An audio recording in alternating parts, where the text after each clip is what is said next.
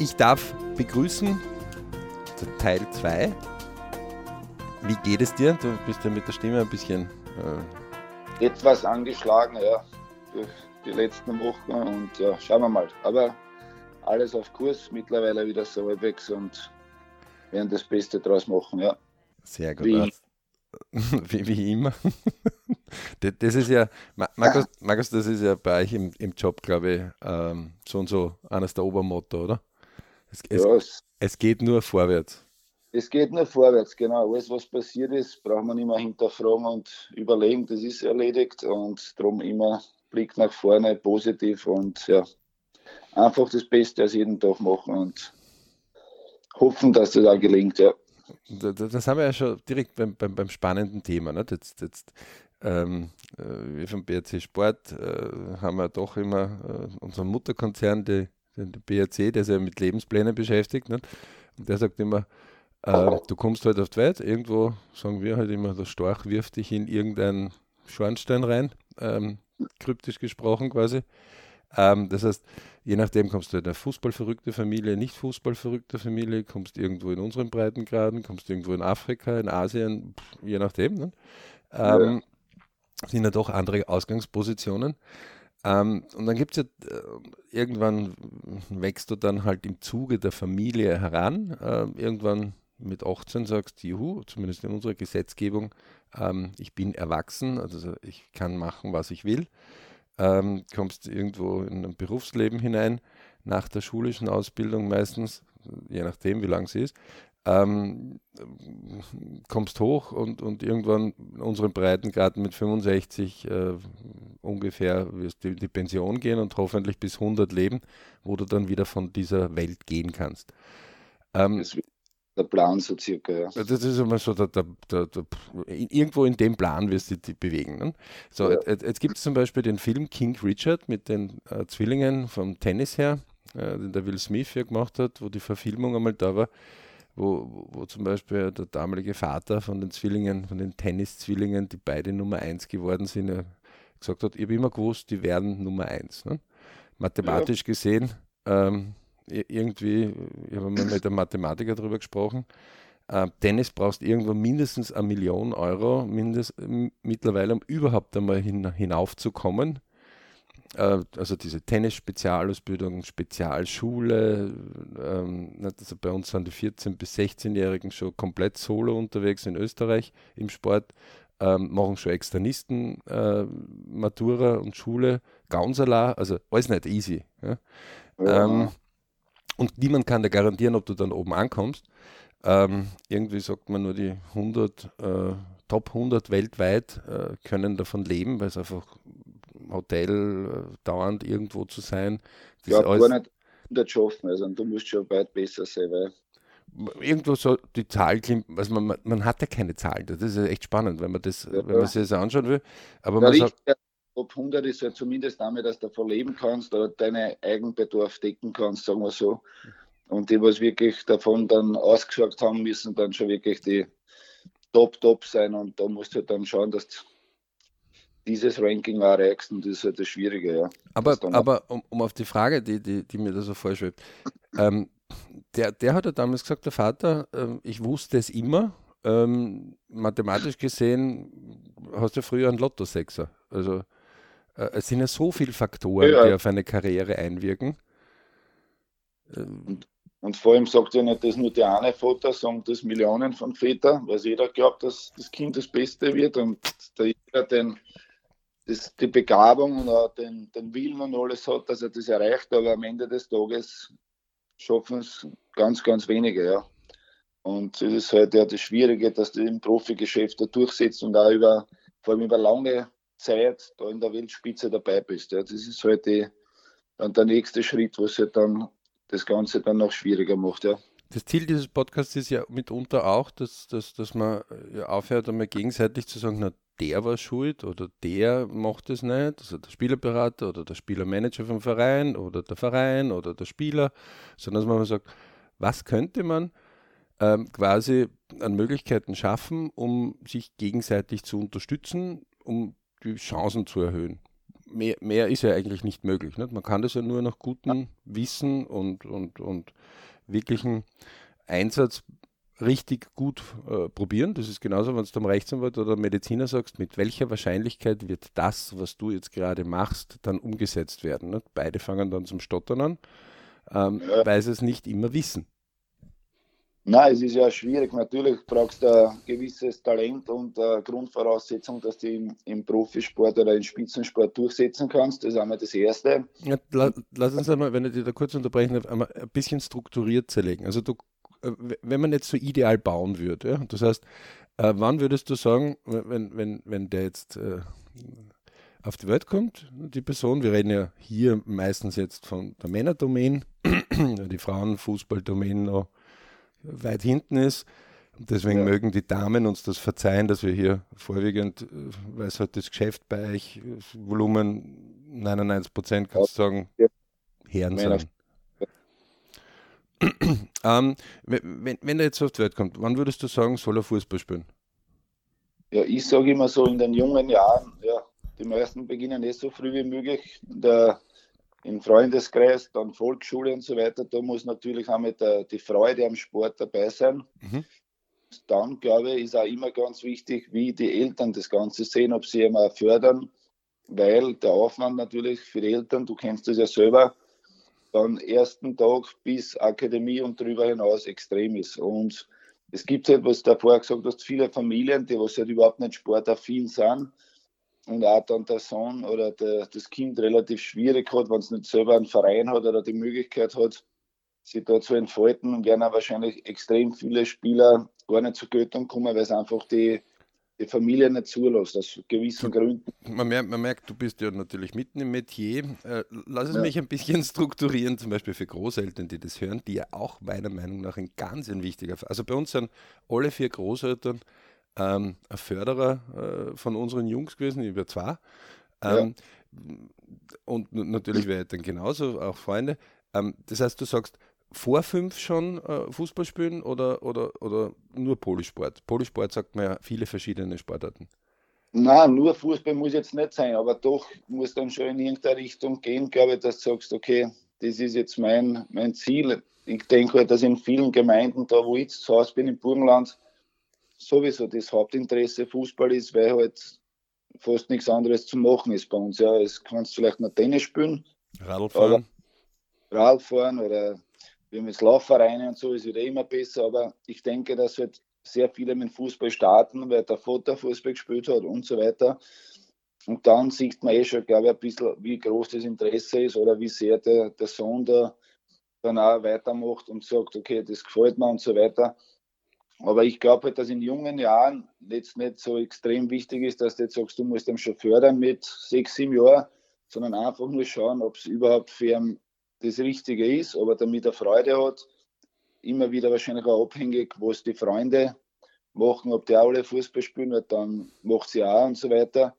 Also es ist schon, glaube ich, vom Start weg na, wichtig, dass die mit der Sportart be befasst oder sagen wir mehr daraus machst, was du in Zukunft dann auch machen willst. Ja. Aber viele, glaube ich, sind jetzt auch nicht in dem Gedanken, dass sie sagen, mit sechs Jahren, ich will jetzt Fußballprofi werden, dass ich das jetzt unbedingt durchziehen muss und jeden Tag trainieren muss und so weiter. Also ich denke, das, das richtige Fußballspielen fängt dann an, so ab der, ja, nach der Volksschule, dass du sagst, okay, mit zehn aufwärts, dass du dann schon siehst, okay, das geht in eine Richtung, das könnte was werden. Und dann sieht man eh, wie weit es auch vom Sohn erwünscht ist, wie weit es die Eltern fördern. Aber ich denke, der größte Beitrag zu dem Ganzen ist einfach, dass die Eltern oder die Familie die nötige Zeit hat, dieses Kind zu unterstützen.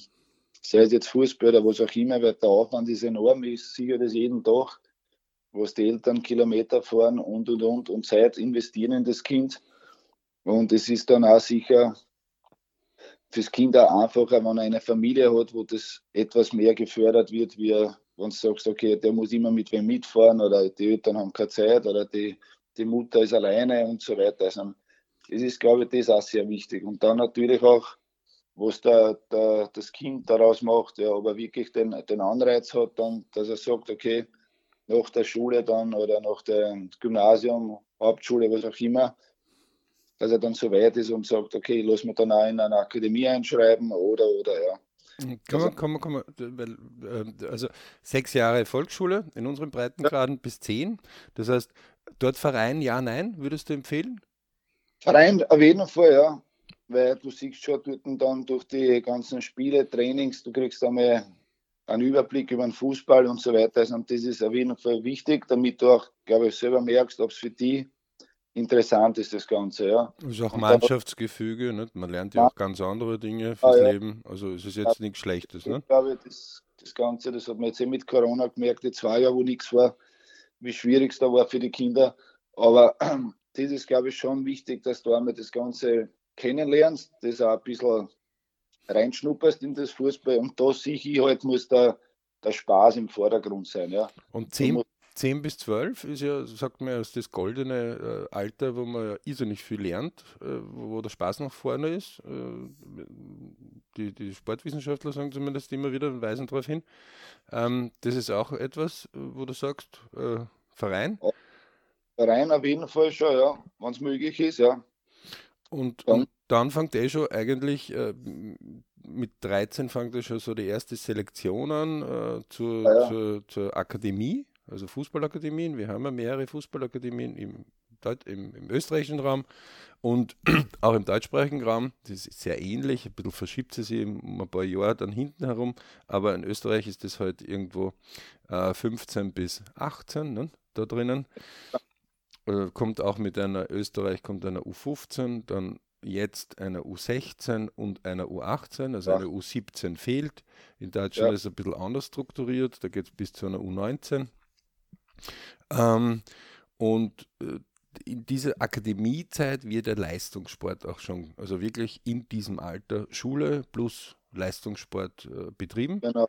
Da ist schon, sagen wir, U15 ist schon mal richtig der Start. Da ist, sieht man schon, okay, die ersten einmal bis die meisten Internat einmal von der Familie weg und so weiter.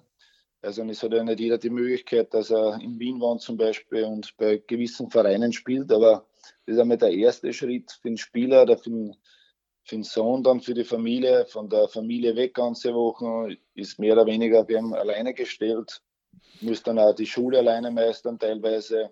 Und da glaube ich ist auch ganz wichtig, wie sich das Kind dann einlebt in das Ganze und dann auch natürlich wie weit halt dann die, die fußballerischen Qualitäten dann auch reichen, dass halt die ganzen Lehrgänge durchgespielt werden. Weil es gibt ja viele, die was die U15 starten und dann sieht man, okay, wird ein bisschen schwierig und die, ich will selber ein, zwei, also ein Freundeskreis, die was dann nach der U15 aufgehört haben, weil sie einfach selber gemerkt haben, erstens einmal ist der Fußball nicht das Richtige, das ist zu intensiv für sie und sie auch gemerkt haben in der, in der Akademie, dass es weit bessere gibt wie, wie den Sohn. Und da werden auch dann einige selber so weit, dass sagen, okay, das macht keinen Sinn, ich mache die Schule, das ist wichtiger und spiele dann irgendwo in, im Heimatverein Fußball und so weiter. Ja.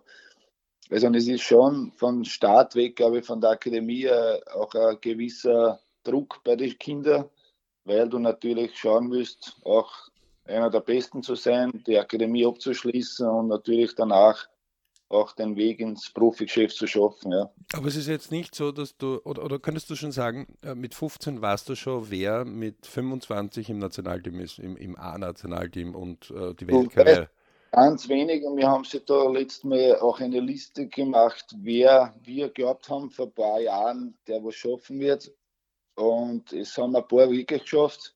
Weil du merkst schon bei einigen, die was überdurchschnittlich sind, aber es ist trotzdem keine Garantie, weil von der 15er, 16er ist noch okay der Sprung, aber dann in die 18er und von der 18er ins Profigeschäft ist dann der größte Sprung. Und dann, dann wird es interessant, wer sich durchsetzt. Ja, aber man kann schon, glaube ich, ein bisschen voraussagen, bei wem es reichen könnte, aber du hast keine Garantie, weil du halt auch nie weißt, Verletzungen, wie entwickelt er sich. Manche sind schon größer mit 15 Jahren, haben dadurch ein bisschen einen Vorteil. Also da muss man schon gewisse Parameter auch einrechnen, damit man auch sagt, okay, der ist jetzt 15er, ist extrem gut, hat dieselbe Größe wie alle, weil es gibt ja in der 15 auch welche, die sind extrem körperlich besser, die sind natürlich dann auch im Spiel besser, weil sie halt Vorteile haben und die bleiben dann vielleicht in der 18er stehen, weil es dann die anderen überholen körperlich. Und das ist halt das, das Schwierige. Und man sieht ja selber, wie viele aus der Akademie dann wirklich ins Profigeschäft, ins Profigeschäft reinkommen. Also, und das ist ja wirklich minimal und dann weiß man auch, was der Aufwand dahinter ist. Ja. Und wir schauen ja sehr viele Akademiespiele. Natürlich kann man sagen, ja, das ist halt eine Zeit, wo du halt gern investierst, weil du ja sehr viele Spieler siehst, aber in Wahrheit ist das, was dann rauskommt, relativ, relativ wenig. Ja. Aus gewissen oder aus verschiedenen Umständen. Ja. Einfach weil halt die Qualität dann am Ende vielleicht nicht reicht oder weil halt die Vereine nicht dann die, die Jugendlichen auch einbauen in den, in den nächsten Schritt. Also es ist wirklich sehr, sehr schwierig. Ja. Also man, es gibt ja Zahlen dazu. Äh, du, Markus, weißt ja schon, dass ich ein bisschen ein Zahlenfreak bin. Ähm, ja, ja. Aber wenn es von, von, der Börsenseite kommt, dann ist das irgendwie, ja. Ähm, äh, man munkelt so 2%, 3%, die es von der Akademie in den Profibereich schaffen. Das sind aber schon die dabei, die nur eine Saison spielen. Also da sind wir weit, weit weg von ausgesorgt oder irgendwas. Also da, da, dann sind wir ganz weit weg. Da reden wir nur einmal, dass du den Sprung geschafft hast ins Profigeschäft, im Männerfußball. Von also erste, erste, zweite Liga in, in Österreich, um Klartext ja. zu reden. Ja, also also von, von oben runter gezählt, wenn wir immer sagen erste, zweite, dritte, vierte, dann zählen wir immer von oben runter, ja, weil die Namensgebung leider Gottes von Bundesland zu Bundesland wieder. Äh, anders ist, oft vor allem ab der dritten Liga. Ähm, die, das heißt, es ist auf jeden Fall nicht so, dass wenn einer in der U15 ist und er ist im ÖFB U15 automatisch das Freiticket ist, alles klar, das wird jetzt Nein, nein. Das vermittle ich auch den Spielern, weil natürlich die Spieler, wenn sie jetzt 15er, 16er sind, nicht im Nationalteam dabei sind, für die ist es natürlich immer schwierig, wenn sie gut sind, dass sie da nicht dabei sind. Sage ich, schau, es wird für die als Person vielleicht wichtig sein, dass du dabei bist, aber ob du jetzt die Jugendakademie oder die Jugendnationalteams dabei bist, wird für deine Karriere keine Auswirkungen haben. Am Ende des Tages ist wichtig die U18, der letzte Schritt und danach der Schritt in Männerfußball. Ja. Das sind die zwei großen Schritte, weil in der 18er haben wir ja wie du schon vorher gesagt hast, leider zwei Jahrgänge in einer Mannschaft. Natürlich ist der Kader relativ groß und dann ist es halt auch schwierig, dass du dann Spielpraxis bekommst. Und wenn du dann dort durchsetzt, durchsetzt in dieser U18, dann hat es natürlich schon äh, richtungsweisend, dass du den Männerfuß beschaffen wirst. Aber wie du richtig sagst, wir haben, weiß ich nicht, jedes Jahr 220, 230 Kinder, die ausbleiben in der Akademie in Österreich. Und im Schnitt sagt man so, fünf schaffen den Schritt in die in, in Fußball, ins Profigeschäft. Ja.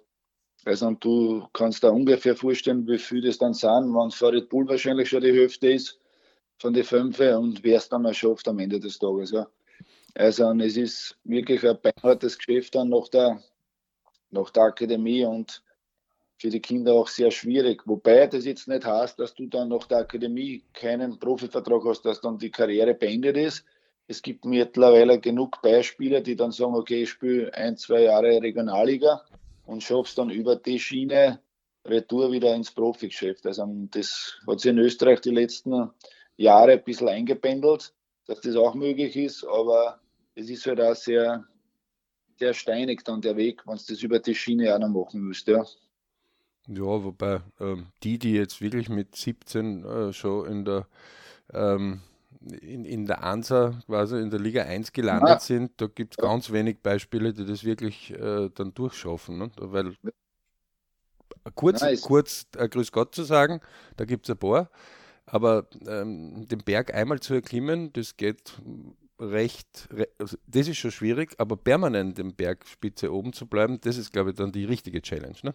Das ist das Schwierige dann, ja, dass du wirklich dann dran bleibst und wirklich Jahr für Jahr performst und, und auch in diesem Profigeschäft drin bleibst. Ja. Und es hat sich natürlich auch ein bisschen verbessert durch Corona, jetzt muss man ehrlich sagen, weil die Vereine jetzt auch vermehrt junge Spieler dann hochziehen und auch ihnen die Chance geben.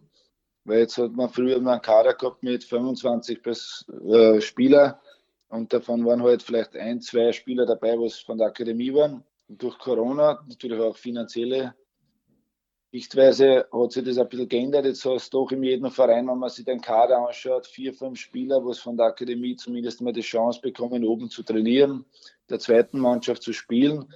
Und so kannst du das über die Schiene natürlich auch schaffen, aber wie gesagt, es ist halt jedes Jahr musst du da wirklich dranbleiben und wirklich jedes Jahr das Beste draus machen, dass du dann auch die nächsten Schritte machen kannst und die, dem Ziel Profifußballer da näher kommst. Ja. Ähm, wenn, wenn, man das jetzt, also es gibt ja äh, eines der Bücher, Überflieger, das man nur jedem wärmstens einmal empfehlen kann von Michael Gladwell, wo die 10.000 Stunden Regel ja auch einmal definiert ist, ähm, die ja so herumschwirrt. Also man, man sagt so irgendwo 0 bis 2.500 Stunden ist Hobby, äh, 5.000 Stunden da ist man Lehrer, also unterrichtet und 10.000 Stunden in einer Sache ähm, hat man Weltspitze-Potenzial. Ähm, ja das ist jetzt natürlich, wenn er sagt, jetzt bin ich so weit 10.000 Stunden zugeschaut, jetzt bin ich natürlich Fußballprofi, Zuschauen gilt natürlich nicht das Spiel. Ähm, und damit ist auch gemeint, äh, 10.000 Stunden halt mit dem rechten Fuß geschossen, das ist was anderes wie 10.000 Stunden mit dem linken Fuß geschossen. Also ähm, die, die, ist schon ein bisschen tricky, aber man hat das auch bei Geigern, bei Wirtschaftsleuten, bei, in unterschiedlichen Sport äh, gemessen. Die haben das bei Eishockey gemessen zum Beispiel. Ähm, mhm sehr spannend, äh, weil, wenn man sich das einmal so durchrechnet, dann, dann kommt man halt einfach drauf, die, die früher auch viel Straßenfußball oder in, in ärmeren Ländern unterwegs waren und viel mehr einfach äh, mit Freude auf den Ball gekickt haben, sammeln ja. oft schon 1000 oder 2000 Stunden vor dem 15. Lebensjahr. Ähm, natürlich ist die Schule immer so ein Thema auch. Also viele inoffiziell sagen ja, naja, eigentlich hätte ich gern, was weiß ich, ein Hasch zum Beispiel, die keine Matura hat, die nur dreijährig ist, wird dann also mit 17 schon im Kopf fertig, um mit 18 mhm. schon quasi durchstarten zu können. Ähm, könnte man machen, weil man kann mit einem Aufbaulehrgang dann trotzdem die Matura hinten machen, würde nur ein Jahr verlieren. Ähm, es ist natürlich bei uns in unseren Breitengraden immer die Schulausbildung gegenüber ähm, anderen Kontinenten weit vorn gereiht äh, da brauchen wir nicht reden, und ist natürlich ein ja. Zusatzpackage, Entschuldige, ähm, das jeder hat, aber man hat das auch nachher mit. Und der Fußball wird ja doch immer komplexer heutzutage mit Videoanalysen, Nahrungsanalysen, ähm, viel Dingen, die man zusätzlich macht, sodass ähm, durchaus äh, Fußballer heutzutage äh, auch viele äh, intelligente Entscheidungen, wo man einen Kopf braucht, äh, treffen muss und nicht nur Ausdauer oder da gehe ich jetzt mit dem Kopf durch die Wand. Ne? Ähm, ja.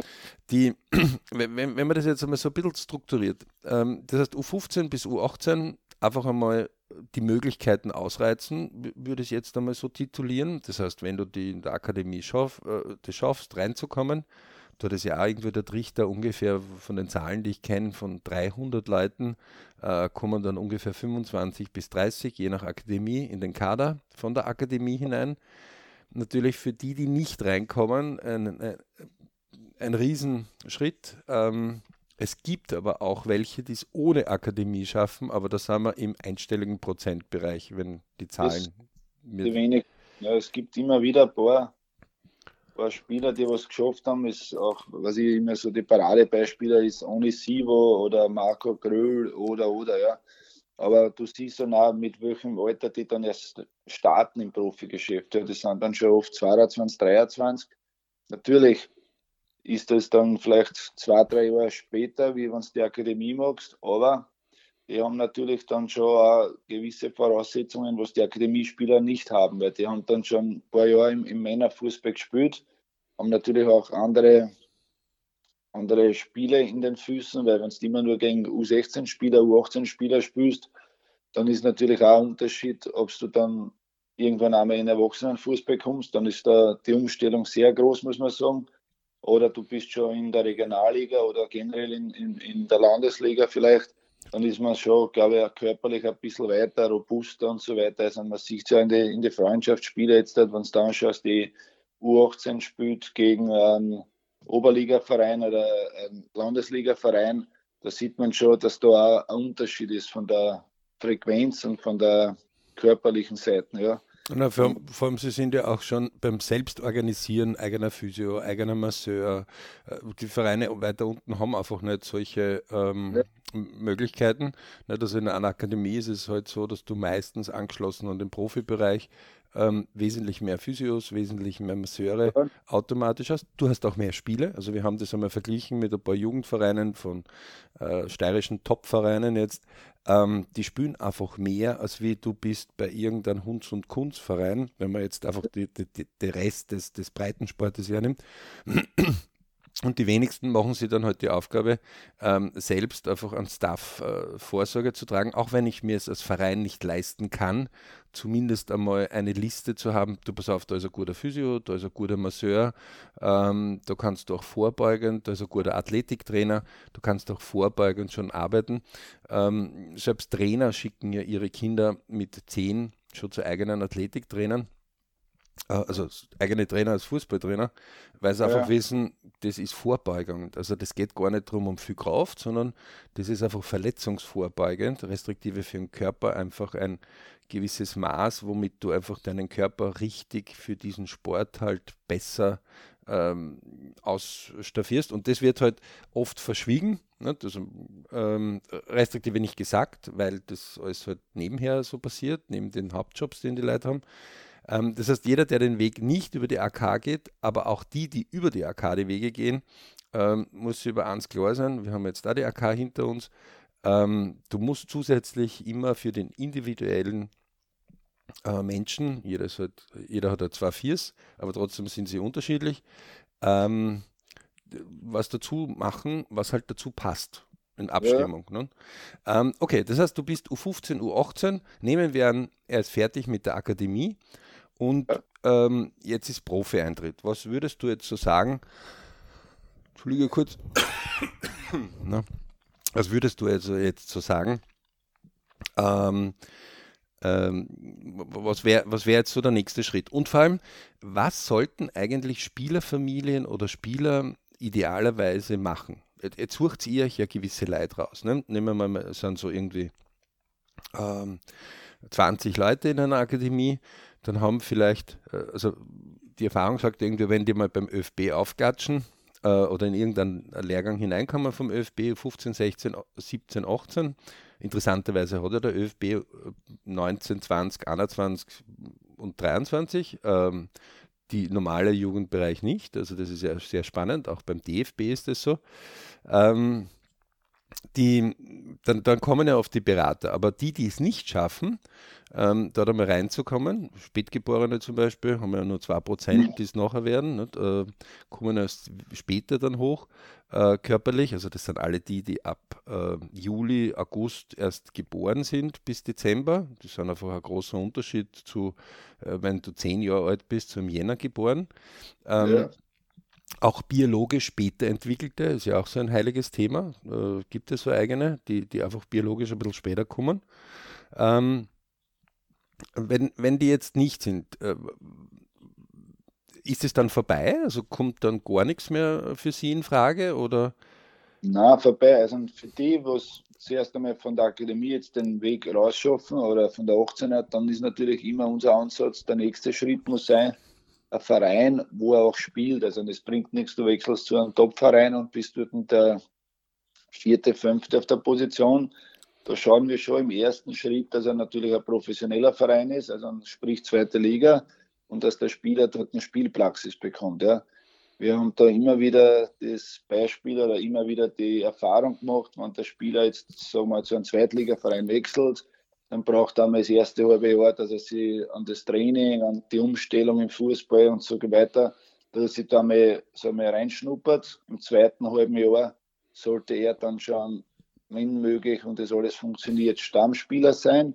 Und dann im Sommer sieht man eh, ob er dann noch ein Jahr zweite Liga braucht oder er ist schon so weit, dass man sagt, okay, körperlich und auch von der Spielintelligenz, dass du sagst, okay, da würde jetzt schon der nächste Schritt passen. Ja. Aber das ist immer abhängig vom Spieler und da kannst du jetzt auch nicht genau sagen, wie schnell das geht. Natürlich abhängig vom Verein, wie weit der Trainer das auch fördert, die jungen Spieler einzusetzen und und und. Dann, wie sie in der Tabelle stehen, spielen sie mal einen Abstieg, werden natürlich die Jungen nicht so forciert, spielen sie mittendrin, sind natürlich die Jungen wieder ein Thema, weil jeder Verein natürlich auch im Hinterkopf hat, die jungen Spieler weiterzubringen und zu verkaufen. Also es ist schon, ich will nicht sagen, da gibt es einen, einen Richtwert, dass das immer so machen muss, aber es gibt schon gewisse Parameter, die was wir glauben, was wichtig sind und da steht an erster Stelle einmal die Spielpraxis und bezüglich Training, weil du das vorher angesprochen hast, wir sagen eigentlich unseren Spielern immer, also wenn du was erreichen willst, musst du immer mehr trainieren wie alle anderen. Aber natürlich sinnvoll. Und es beginnt beim Training in der Kraftkammer, am Platz, geht über Mentaltrainer und und und. Und da musst du einfach das, das Beste draus machen. Und dann hast du einmal alle Parameter erreicht und dann, glaube ich, kann es schon in eine ganz gute Richtung gehen. Ja.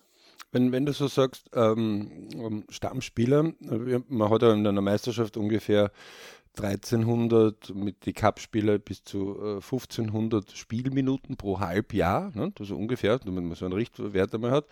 Ähm, was ist für dich Stammspieler, wenn man Spielminuten hernimmt? 500 Minuten, 1000 Minuten? Muss er alles durchgespielt haben? Na, aber es sollten schon zwei Drittel sein. Also es sollten schon zwei Drittel sein, weil mit 500 bist du kein Stammspieler, nicht? da bist eher Ergänzungsspieler, da wirst du eher nur immer eingewechselt. Also es sollte schon ein Mix sein vom Start, Einwechslung und so weiter.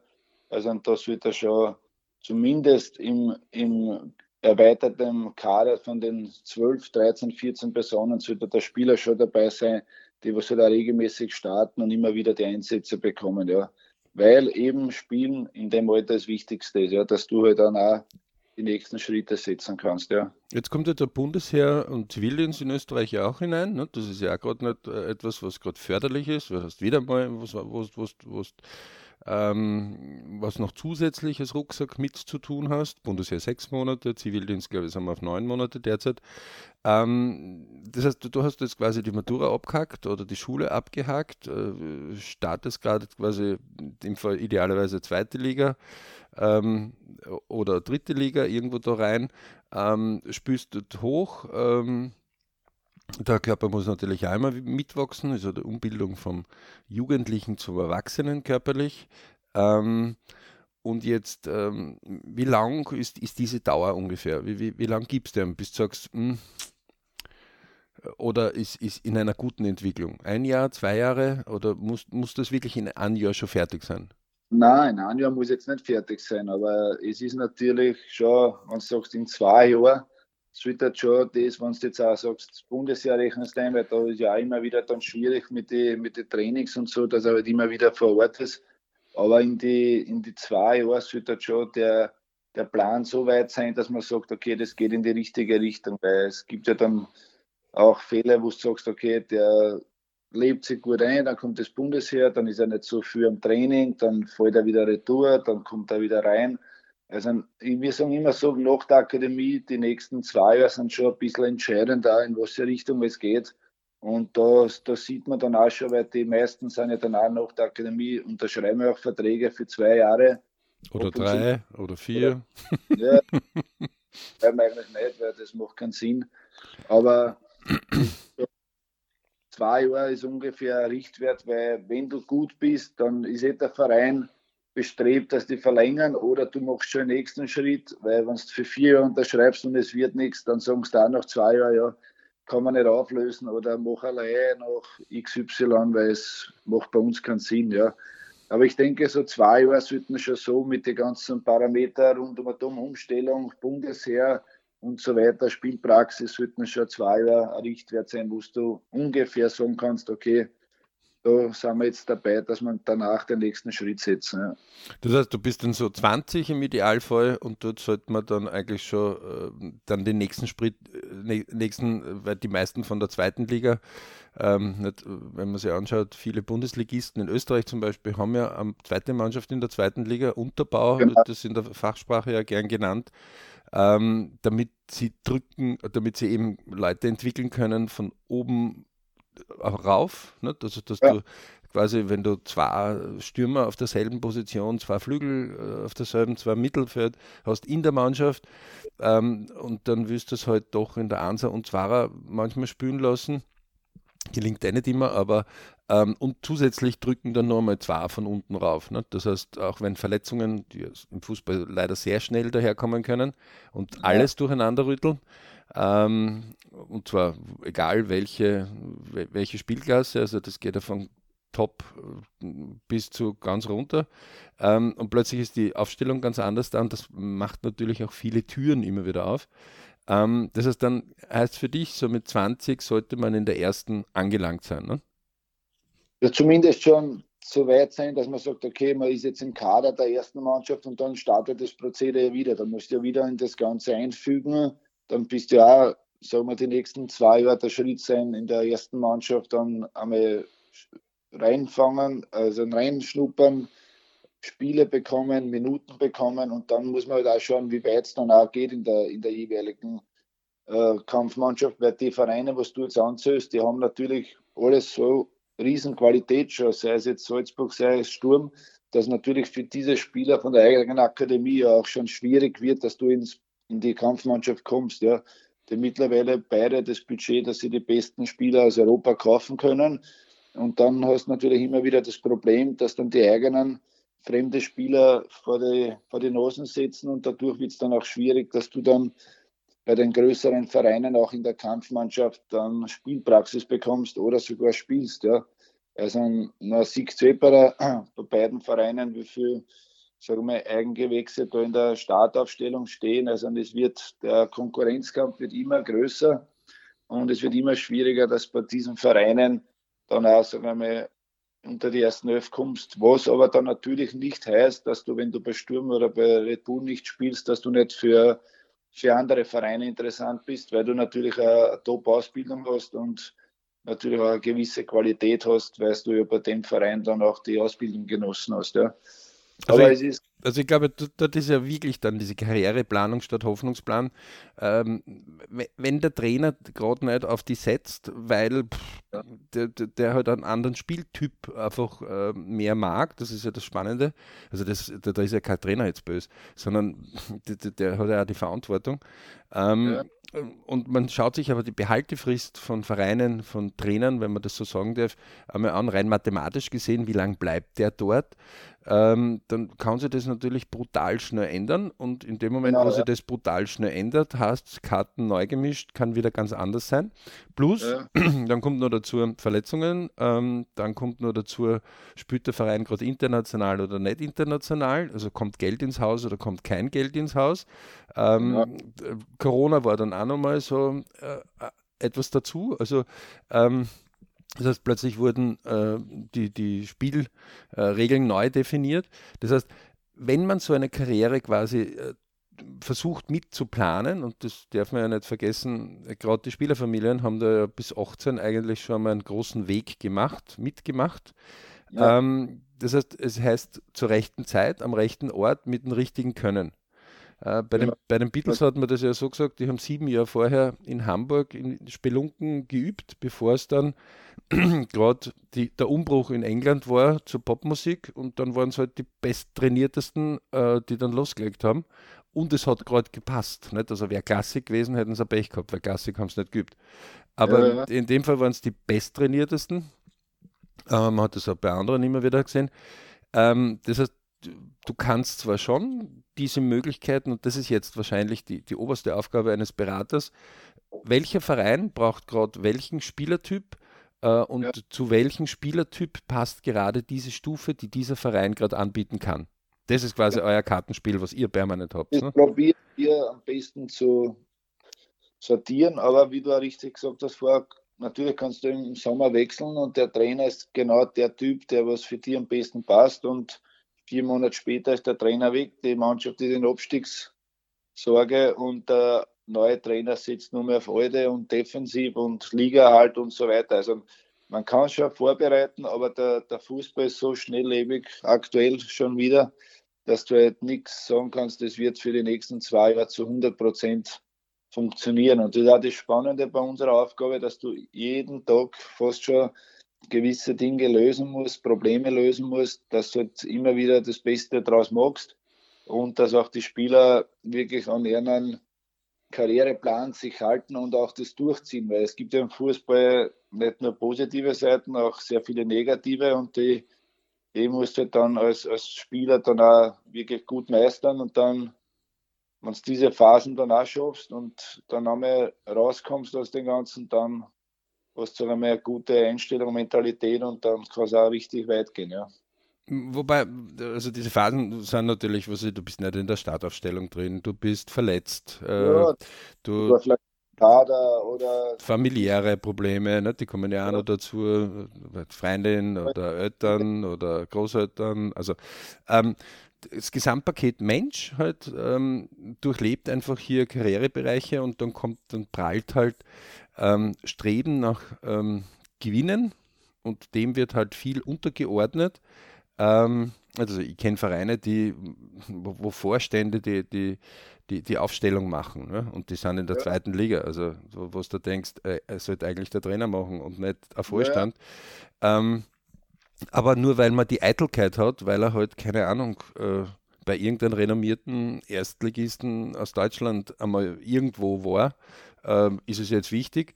Äh, es gibt auch die Strategie, sich Spieler zu kaufen, um sie international, weil die dann mehr internationale Aufmerksamkeit haben, ähm, dann könnte man sie international besser wieder verkaufen, wenn sie funktionieren. Ähm, das ist ja auch sehr spannend, wo du denkst, äh, warum? Hä? Äh, ja, und der eigene Jugendkader bleibt liegen. Das ja. ist halt einfacher, äh, wenn du einmal 10 Millionen gemacht hast, als wenn du mit äh, 100 Spielern 10 Millionen garantierter machen musst, weil 100 Spieler sind halt mehr Arbeit. Dazu ja. muss aber ein, Rad, äh, ein, ein, komplettes Ausbildungswerk dann dahinter stehen. Ähm, das heißt, man balanciert schon und sowohl der Präsident des Vereins, als auch der Finanzvorstand, als auch der, der sportliche Leiter, als, als auch die, die, die Jugendabteilung, jeder hat halt so seine eigenen Ideen und die sind nicht immer in dieselbe Richtung, die Vektoren, aus, aus unterschiedlichsten Gründen. Also ähm, das ist schon spannend, karrieretechnisch, wenn man das jetzt die, äh, von, von, von wirklich einer Karriereplanung anschaut. Ähm, und mittendrin seid ihr diejenigen, die sehr wohl den Vereinen zuführen. Ich muss immer schmunzeln, wenn gewisse Sportmanager sagen, na, Spielerberater braucht man nicht. Und ja. genau die unterschreiben dann bei dem Spielerberater gleich ein paar Spieler. Nicht? Also da muss ich mir ja. denken, wozu, das kann, er, das kann er lassen. Nicht? Also ist ja vollkommen okay. Also der eine braucht den anderen. Ähm, es gibt da im Schauspielbereich ähm, kaum Produktionen, die alle Schauspieler kennen. Ja? Also wer mal Arnold Schwarzenegger liest, der wird sich wundern, der hat seine Agentur auch so wechseln müssen, weil manche haben nicht daran geglaubt, dass er überhaupt Schauspieler werden kann. Die haben sich gedacht, naja, Nebenrolle, also der bist übergroß, passt eigentlich nicht dazu. Äh, ja, war ein eigener Typ, der neu gekommen ist. Ähm, das heißt, das ist ja nicht nur bei euch im Sport so, das ist ja überall so. Ne? Also ähm, dass, dass die, die dann wirklich den Sieg äh, ermöglichen, ja. ähm, oft Neuland betreten und halt was Außergewöhnliches dann produzieren. Ne? Ähm, wenn wir jetzt auf das zurückkommen wollen, was ja das Ziel dieses Podcasts so ein bisschen ist, was erwartest du jetzt von einer Spieler? Äh, es gibt ja so dieses Gerücht, ähm, ich habe über das Schmunzeln immer wieder erlebt, ähm, in der Akademie, na, wenn du entdeckt wirst, dann kommt schon der Spielerberater. Ich behaupte ja, ja ihr könnt ja gar nicht alles wissen. Nein, Weil ihr habt nur 24 Stunden. Ihr habt keine 240 ja. Stunden pro Tag, ihr habt auch nur einen 24-Stunden-Tag. Ne? Also Nein, bei uns ist schon so, dass wir halt mehrere Leute haben, die, was sich die, nicht nur die, wir sind fünf hauptberuflich und ein paar Scouts dabei, die was sich die Spiele anschauen. Und dann natürlich fällt immer wieder der eine oder der andere Spieler auf. Und gewisse Spieler bekommst du einfach auch dann mittlerweile das ist halt, weil der Freund schon bei uns ist in der Agentur oder es wird mittlerweile sehr oft auch, werden wir per E-Mail angeschrieben, ob wir Interesse hätten für ein Gespräch, weil sie wissen, dass der und der Spieler bei uns ist und so weiter. Ja.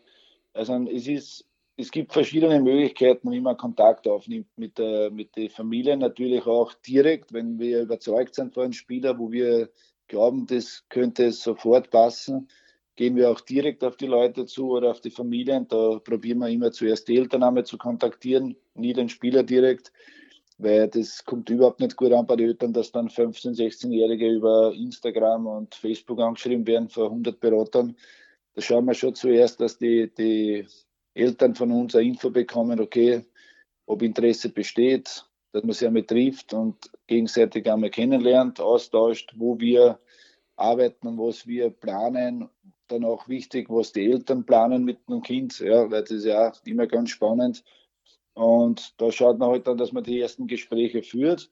Und dann gibt es eh, ja, kommt es zu einer Zusammenarbeit oder kommt es zu keiner. Das ist dann eh immer abhängig von gewissen Parteien, weil auch wir sagen ab und zu nein, weil gewisse Eltern so, ich will nicht sagen aggressiv, aber so, ja, der Sohn ist eh so gut und er braucht eh keinen und er kann eh alles allein und er hat selber gespielt, der Vater und wenn ein Verein Interesse hat, wird er sich schon melden bei ihm und eben sowas, was du jetzt vorher gesagt hast. Aber so läuft es halt einfach nicht, ja. Und ist ja auch nicht seriös und das wollen die Vereine ja überhaupt nicht, dass sie da Eltern bei Vereinen melden und die eigenen Kinder anbieten und so weiter. Also er, er muss halt immer auch verstehen, der Spielerberater ist das Bindeglied zwischen Spieler und Verein und wir kosten den Spieler keinen Euro. Also er hat diese ganze Unterstützung frei. Das muss man auch immer wieder betonen. Und wir verdienen nur Geld, wenn wir den Spieler dann im Profibereich von A nach B bringen. Ja. Und da gibt es ja diese fixen äh, Parameter, was wir verdienen. Das kann man auch offen alles besprechen. Da gibt es keine Hintertüren und Schwarzgeld und Handgeld. Das ist alles für beide Zeiten. Aber nur der, der Spieler. Um, um, um, um, dort gleich einzuwerfen, also es ist ungefähr irgendwo ein 10% äh, Bereich. 8 bis 10%, genau. Je nach, Was meiner Meinung nach sogar unterbezahlt ist. Also wenn man sich im Showbereich anschaut äh, oder, oder im Finanzbereich, äh, gute äh, Warren Buffett, 25% ja. Performance Fee. Und, und unter dem greift er nicht einmal hin, weil er sagt, pff, geht nicht. Ich, ich, muss ja das evaluieren, ich muss ja das äh, nicht, also wir hatten ja, wie, wie, viele Nachrichten hast du so im Schnitt in der Transferzeit pro Tag? Oder in der Nacht hast du gesagt, ne? 300 oder irgend sowas war das? Mindestens, ja. Also ich jetzt in der Transferzeit war es extrem arg, weil man da sehr viel mit der MLS und Korea, Japan und die ganzen, dann hast du natürlich durch Zeitverschiebung auch einige Sachen in der Nacht bekommen und so weiter. Aber es ist unglaublich der Aufwand, das glauben viele pro, nicht. Pro, pro Nacht, nicht? muss man dazu sagen. Jetzt hast du trotzdem zwei Kinder, du hast eine Familie, du hast, ja. also es ist ja, du hast, du hast einen bestehenden Kundenstock, also es ist ja jetzt nicht so einfach, nicht? Also Nein, überhaupt nicht einfach. Und nochmal auf diese Akademiespieler, auf die Jungen zurückzukommen, vor allem du kriegst dann zum Beispiel, du betreust den Spieler dann über Jahre, zwei, drei Jahre in der Akademie, also auch ein Aufwand von der Zeit, von der Kilometer, was du fährst und so weiter. Und dann wechselt er vielleicht von einer Akademie in einen Zweitligaverein und kriegt dann einen Kollektivvertrag und dann kannst du ungefähr ausrechnen, was wir dann verdient haben. Ja. Kollektivvertrag, für die, die das nicht wissen, 1400 haben wir irgendwo, wobei natürlich Zweitligavereine dann auch ganz gern machen, statt 40 Stunden nur 20 Stunden. Genau, ja. Dann bist du auf 700 Euro brutto, brutto, meine Leute lieber da draußen. Ja. Also wir, wir, sind weit weg von irgendwo, der ist reich. Ja. Also, nein, nein, das kannst du auch sagen. Und darum, das müssen auch dann die, die Familien, die Spieler verstehen, dass wir unser Know-how eher zur Verfügung stellen. Wir gehen da eigentlich in Vorleistung, weil verdienen, ob wir was verdienen, wissen wir am Ende des Tages auch nicht. Ja. Ist jetzt in Wirklichkeit wie Venture Capital. Geldgeber. Ja. Also ihr, ja. ihr, ihr, sucht euch quasi ähm, und, und Venture Capital, für alle, die das nicht wissen, das ist einfach Risikokapital. Ja? Ähm, Stanford University ist einer der größten Risikokapitalgeber im Silicon Valley, ja? damit nur mal klar ist, dass es nichts Böses ist. Ähm, an Google 25 Prozent beteiligt, ähm, die, die, die einfach vorher quasi äh, schauen, wer könnte in dem Markt in den nächsten Jahren äh, erfolgreich sein. Ne? So kann man genau. das eigentlich beschreiben bei euch. Das, so kann man das beschreiben, ja. Und dann hast du natürlich diese Zeitinvestition, zwei, drei Jahre. Und dann wird es halt vielleicht dann der Zweitligaverein und dann haben wir noch immer keine Garantie, dass er, dass er Profi wird. Ja.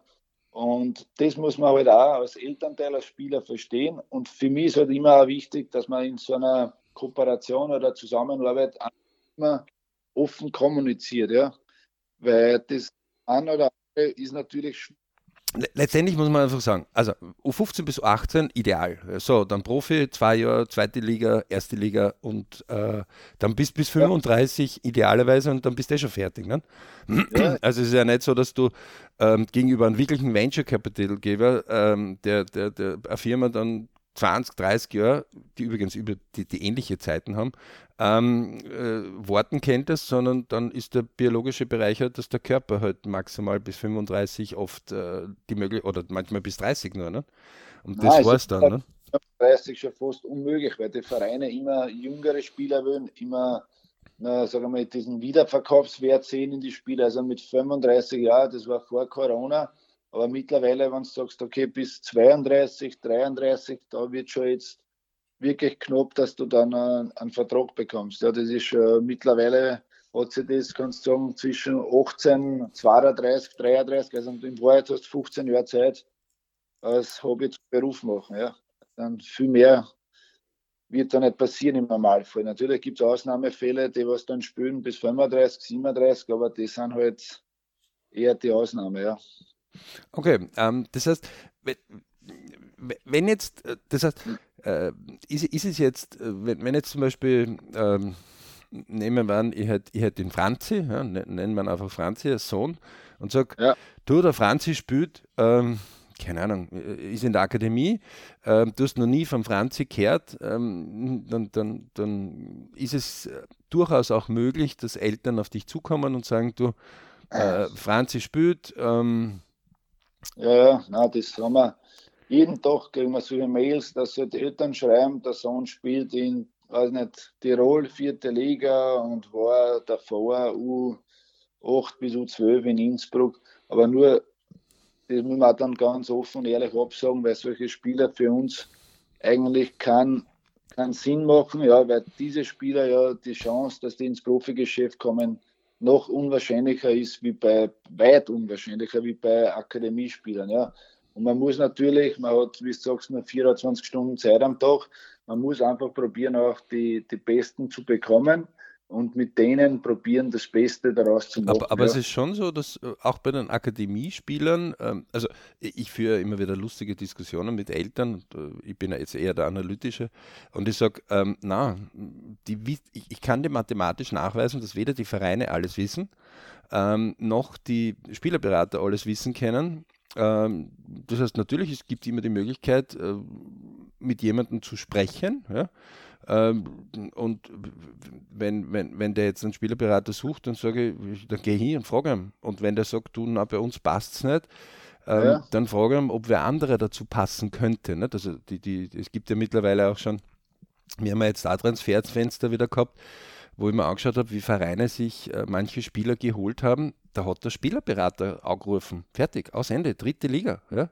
Ähm, weil die einfach nicht den Zugang haben auf den Markt und nicht selber eine Datenbank, so wie Red Bull, wo sie halt viel mehr drinnen haben. Und soweit ich weiß, ist Red Bull so der Einzige, der wirklich eine Datenbank hat. Ähm, ja.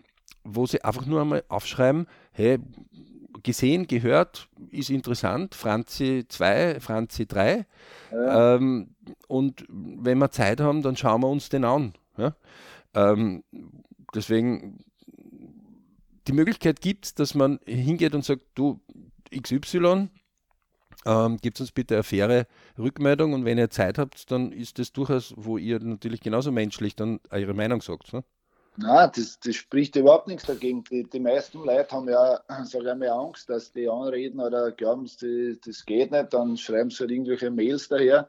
Aber man sieht ja sowieso regelmäßig auf die Plätze, gewisse kommen dann über andere Eltern, wo wir die Spieler betreuen schon, dass wir halt sagen, okay, pass auf, kann man sich einmal treffen und zusammensetzen und so weiter. Aber wir wissen schon ungefähr jetzt österreichweit auf jeden Fall, welche Spieler von uns aus so gescoutet sind, dass wir mit denen auch sagen, okay, das kann in die richtige Richtung gehen. Ja. Also wir wollen jetzt auch nicht in jeder Akademie zehn Spieler haben, wir wollen eigentlich in jeder Akademie die zwei, drei besten maximal haben. Ja. Und das genügt eigentlich, weil du kannst nicht mit 1000 Spielern arbeiten, das funktioniert nicht und macht da keinen Sinn. Ja. Und da muss halt einfach die Kommunikation zwischen Eltern und Berater, die muss halt funktionieren. Und für mich ist halt immer wichtig, dass man offen kommuniziert, weil es gibt ja viele Spieler, die wirst du halt dann in der 15er, in der 16er entdeckt, die arbeiten dann zwei, drei Jahre und dann, wenn es dann eine besser wäre, ein ÖFB, dann möchten sie halt andere Berater und sagen, okay, komm zu mir, weil ich kann die nach Deutschland bringen oder ich kann die dorthin bringen.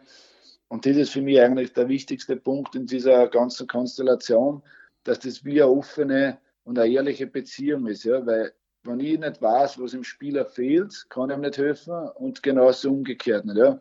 Und genauso mit den Eltern. Und auch, man muss auch das so ein bisschen einschätzen können, und auch im Berater vertrauen, weil ich selber zwei Kinder, also ich würde nie einen Spieler was Schlechtes machen. Im Gegenteil, wir probieren immer das Beste draus zu machen. Ja. Aber im Fußball hast du auch keine Garantie, dass das dann aufgeht. Sei es durch Trainerwechsel, sei es durch verschiedene Komponenten im Verein. Aber wir sind natürlich bestrebt, das Beste aus dem Spieler zu machen. wer am Ende des Tages auch wir nach seinem Gehalt bezahlt werden. Ja, das heißt jetzt nicht, dass wir es wegen Geld machen, aber am Ende des Tages, umso besser der Spieler wird, umso mehr er trainiert, umso höher er spielt, umso mehr schaut raus für beide Parteien. Also und, und, und vielleicht auch äh, von unserer Seite, es ist einfach so, dass nicht jede Nase zusammenpasst. Nein, äh, und, und das, hat, das hat fachlich ja überhaupt nichts miteinander zu tun. Ah, merkt man ja. Also, also gerade zum Beispiel Masseure, die viel mit Energie jetzt arbeiten, ähm, das kann sein, dass der für mich super passt, aber für den anderen gar nicht. Und ja. das aber ein guter Freund von mir ist, das müssen sie die zwei ausschnapsen, weil sonst kann das, können die nicht gut arbeiten. Bei Ärzten, Medizinern ist das genauso. Ähm, ja. da, da, muss man ganz ehrlich zu sich sagen, was will ich? Ähm, und ich glaube, einer der größten Schritte ist, dass wenn man sich so einen Zeitstrahl, also wir im BRC haben halt äh, Lebenspläne, wenn man sie dann einmal auflistet und sagt, okay, du willst die Expedition Fußball wirklich allen Ernstes auch im Profibereich angehen, also auch bei unserem zum Beispiel jetzt, haben wir gesagt, okay, äh, bis 25, wenn du halt eine Zusatzausbildung noch dazu machst, kannst du machen, weil dann kannst du online das dazu kombinieren. Meiner Meinung nach vollkommen unterbewertet. Es gibt einige, die machen das wirklich gut und das ist ja nichts Schlechtes, wenn du quasi äh, gut unterwegs bist in einem Sport, den du liebst, den du machst, vielleicht ein bisschen Geld jetzt da noch verdienst ähm, und trotzdem ein Studium machst. Und es gibt auch, ich glaube, 4% aller Nationalspieler Europas haben sogar akademische Ausbildung. Also das ist nicht... Ähm, weg. Es ist halt etwas, was du zusätzlich machen willst, äh, weil ja. du es brauchst, weil es nicht so einfach ist, mit einem Training zu kombinieren. Ne? Also Peter Backel zum Beispiel, berühmt berüchtigt, die Trainings, äh, ja, die, die, sind dann angesetzt, wann er halt will und nicht genau. nach einem Terminplan. Äh, Wenn du ja. so einen Trainertypen hast, pff, dann musst du flexibler ja. sein, als ganze Familie. Du kannst dann einmal einen Zahnarzttermin dann äh, richtig machen. Ähm, das sind unterschiedliche eigene Typen. Ne? Aber ähm, es ist viel möglich, weil, ähm, und ich glaube, das ist der Kern, den, den, den man sich klar sein muss. Ihr seid wie Venture Capital Geber, also ihr seid wirklich, ihr riskiert eure Zeit, euer Know-how, euer Wissen von jetzt für Möglichkeiten von morgen. Genau. Und damit ist es auch legitim, dass ihr sagt, du, ich glaube an das oder ich glaube an das nicht. Es ist eine ganz eine ehrliche Sache. Ja, und, und vor allem wir jetzt einmal überzeugt sein von dem Spieler, ja. Und wir wissen natürlich auch durch unser Netzwerk, welche, welche Vereine, welche Spielertypen suchen, ja. Dann kannst du das einmal ungefähr in die richtige Richtung bringen. Aber wie gesagt, das ist alles keine Garantie, weil es halt von so, viele, von so viele Parameter abhängt, dass das dann auch in die richtige Richtung geht. Ja. Und darum ist für mich auch wichtig, dass man immer offen kommuniziert, auch dem Spieler wenn es nicht so läuft oder wenn wir nicht überzeugt sind, dass er wieder falsche Entscheidungen trifft am Platz, dass er wieder, man merkt halt, wir sind natürlich auch mit Trainer im Austausch mit den Vereinen, dass die Trainingseinstellung nicht passt und so weiter. Das bekommt der Spieler schon von uns zu hören, aber nicht aus dem Grund, weil man jetzt beleidigen will oder irgendwas Schlechtes machen will, sondern einfach ihm darauf hinzuweisen, wenn er nicht Gas gibt, dann wird es sich nicht ausgehen für ganz oben, weil dann werden die anderen ihm überholen. Und da ist es halt das muss halt der Spieler auch verstehen, dass wir auch in seinem Interesse arbeiten und dass wir dann probieren, auch das Beste daraus zu machen. Ja. Und wenn dann der Spieler nicht der Meinung ist, na, das geht so eh, weil er fußballerisch weit besser ist wie alle anderen, dann wird es sich leider nicht ausgehen, weil die werden dann körperlich und alles andere werden dann überholen, spätestens im, im Profibereich. Ja.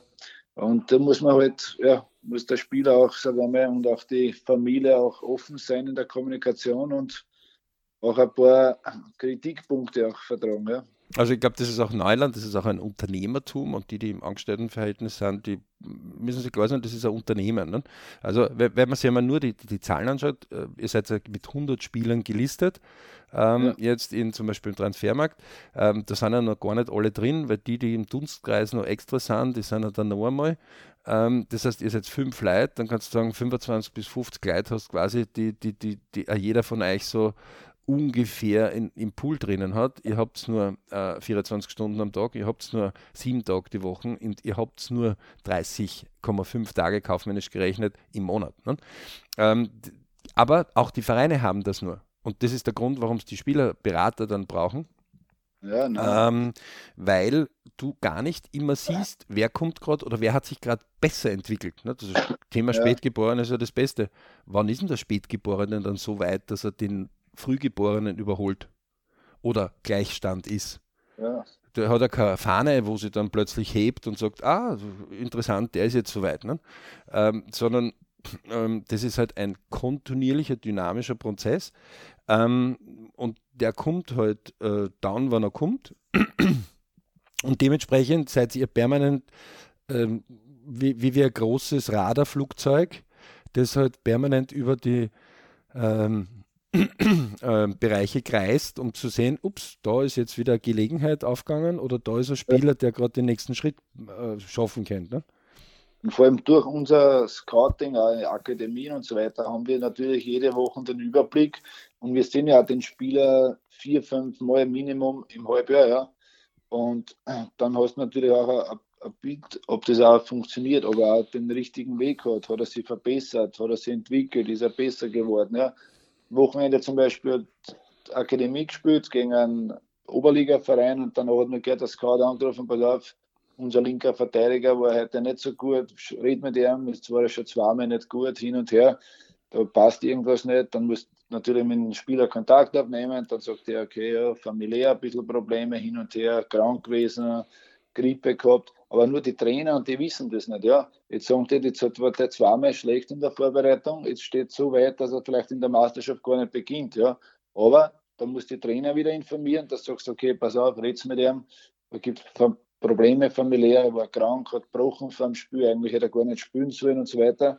Und das ist halt auch das Wichtigste, das Miteinander reden, ja, dass die Vereine, der Spieler, der Berater kommunizieren und auch die Probleme besprechen. Ja, weil der Trainer hat jetzt gar nicht gewusst, dass ihm schlecht geht. Der hat nur gesagt, okay, der war jetzt zweimal schlecht, da passt irgendwas nicht. Und die Trainer haben ja auch nicht Zeit, dass mit jedem Spieler jetzt da, stundenlang sitzen. Der hat natürlich auch einen 20 Mann Kader und und und. Also da sind wir, glaube ich, schon wichtig, wenn man es richtig macht und auch mit den Spielern sich befasst und da sicher schon uns auch ein Bindeglied zwischen den ganzen Parteien und da probieren wir natürlich auch das Beste für den Spieler zu machen. Ja.